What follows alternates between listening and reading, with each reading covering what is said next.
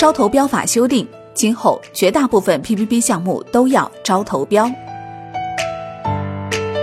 为给今后政府和社会资本合作模式的推进铺平道路，十二月三号，国家发展改革委发布《招投标法》修订草案公开征求意见稿，在第三条中新增了 PPP 项目要求。采取政府和社会资本合作模式的工程建设项目，达到规定规模标准的，选择社会资本方必须进行招标。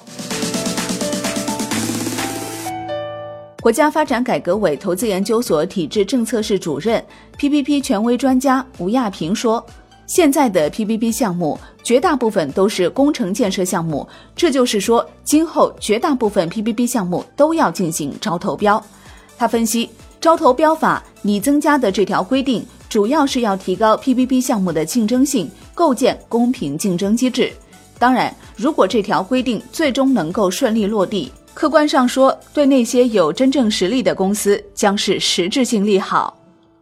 经过近两年的监管整顿后，今年 PPP 项目出现回暖迹象。截至九月末，全国 PPP 项目库入库十四点一万亿元，合同签约九点二万亿元。开工建设项目投资五点三万亿元。二零一九年一到九月，净增落地项目一千三百四十八个，同比上升百分之二十；净增开工项目一千三百二十二个，同比上升百分之一百三十。在这个背景之下，十二月五号，发改委发文称，深入查找和纠正民间资本推介重点领域项目，采取措施鼓励民间资本参与和及时更新进展信息不到位的问题。此外，查找和纠正 PPP 项目开展可行性论证和审查，建立 PPP 项目信息监测服务平台和向社会公开重点推进 PPP 项目信息存在的问题。十二月五号，清华大学建设管理系教授、PPP 研究中心首席专家、国家发改委和财政部 PPP 专家王守清表示，政策方向是有利 PPP 的，但是不要期望过高。他认为 PPP 有两个三分之一。一是 PPP 项目中公共产品占比最多三分之一，发达国家目前是百分之十到百分之二十，我国大约是百分之三十。二是我国 PPP 在二零一七年达到顶峰，二零一八年开始清理整顿，二零一九到二零二零年可能会有回升，但是很难超过顶峰时期规模的三分之一。今年七月一号，我国政府投资条例正式实施，国家发展改革委同日发布。关于依法依规加强 PPP 项目投资和建设管理的通知，根据上述文件要求，采取政府资本金注入方式的 PPP 项目，按照政府投资条例规定实行审批制；列入政府核准的投资项目目录的企业投资项目实行核准制。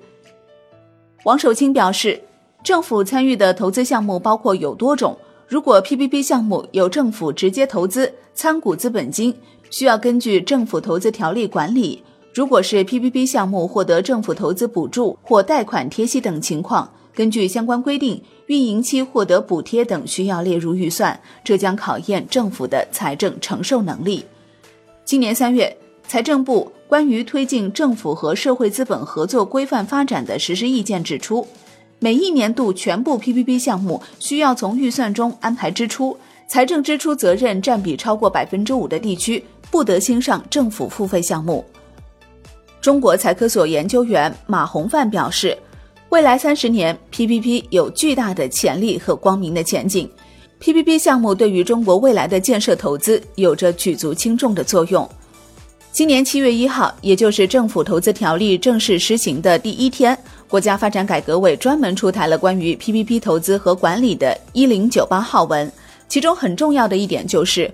公共领域的项目不再默认公建公营模式，在项目可行性研究阶段就要选择最适合这个项目的投融资模式，也就是考虑这个项目是不是有必要进行政府投资。如果确实有必要，那么政府采取什么样的方式投资？是公建公营，还是与社会资本合作通过 PPP 模式呢？这也意味着公共领域市场化改革方向不变，将更多引入 PPP 模式。支持引导企业自主投资。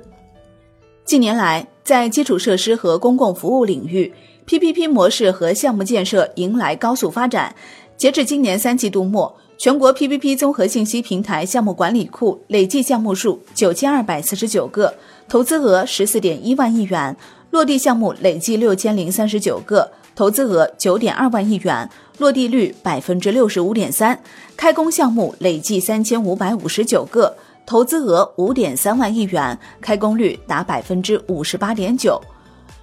然而，巨大的投资背后也有令人担忧的隐患。二零一七年，随着相关文件的出台，有关部门开始大刀阔斧地展开 PPP 清库行动。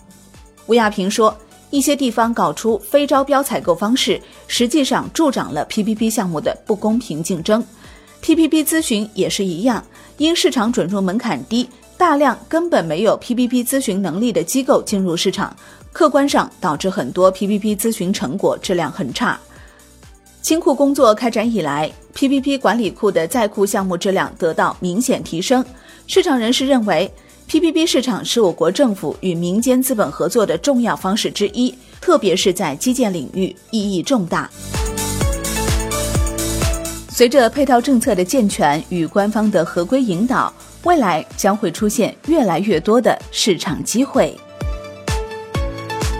好的，感谢收听，我是林欢。财经头条，我们再会。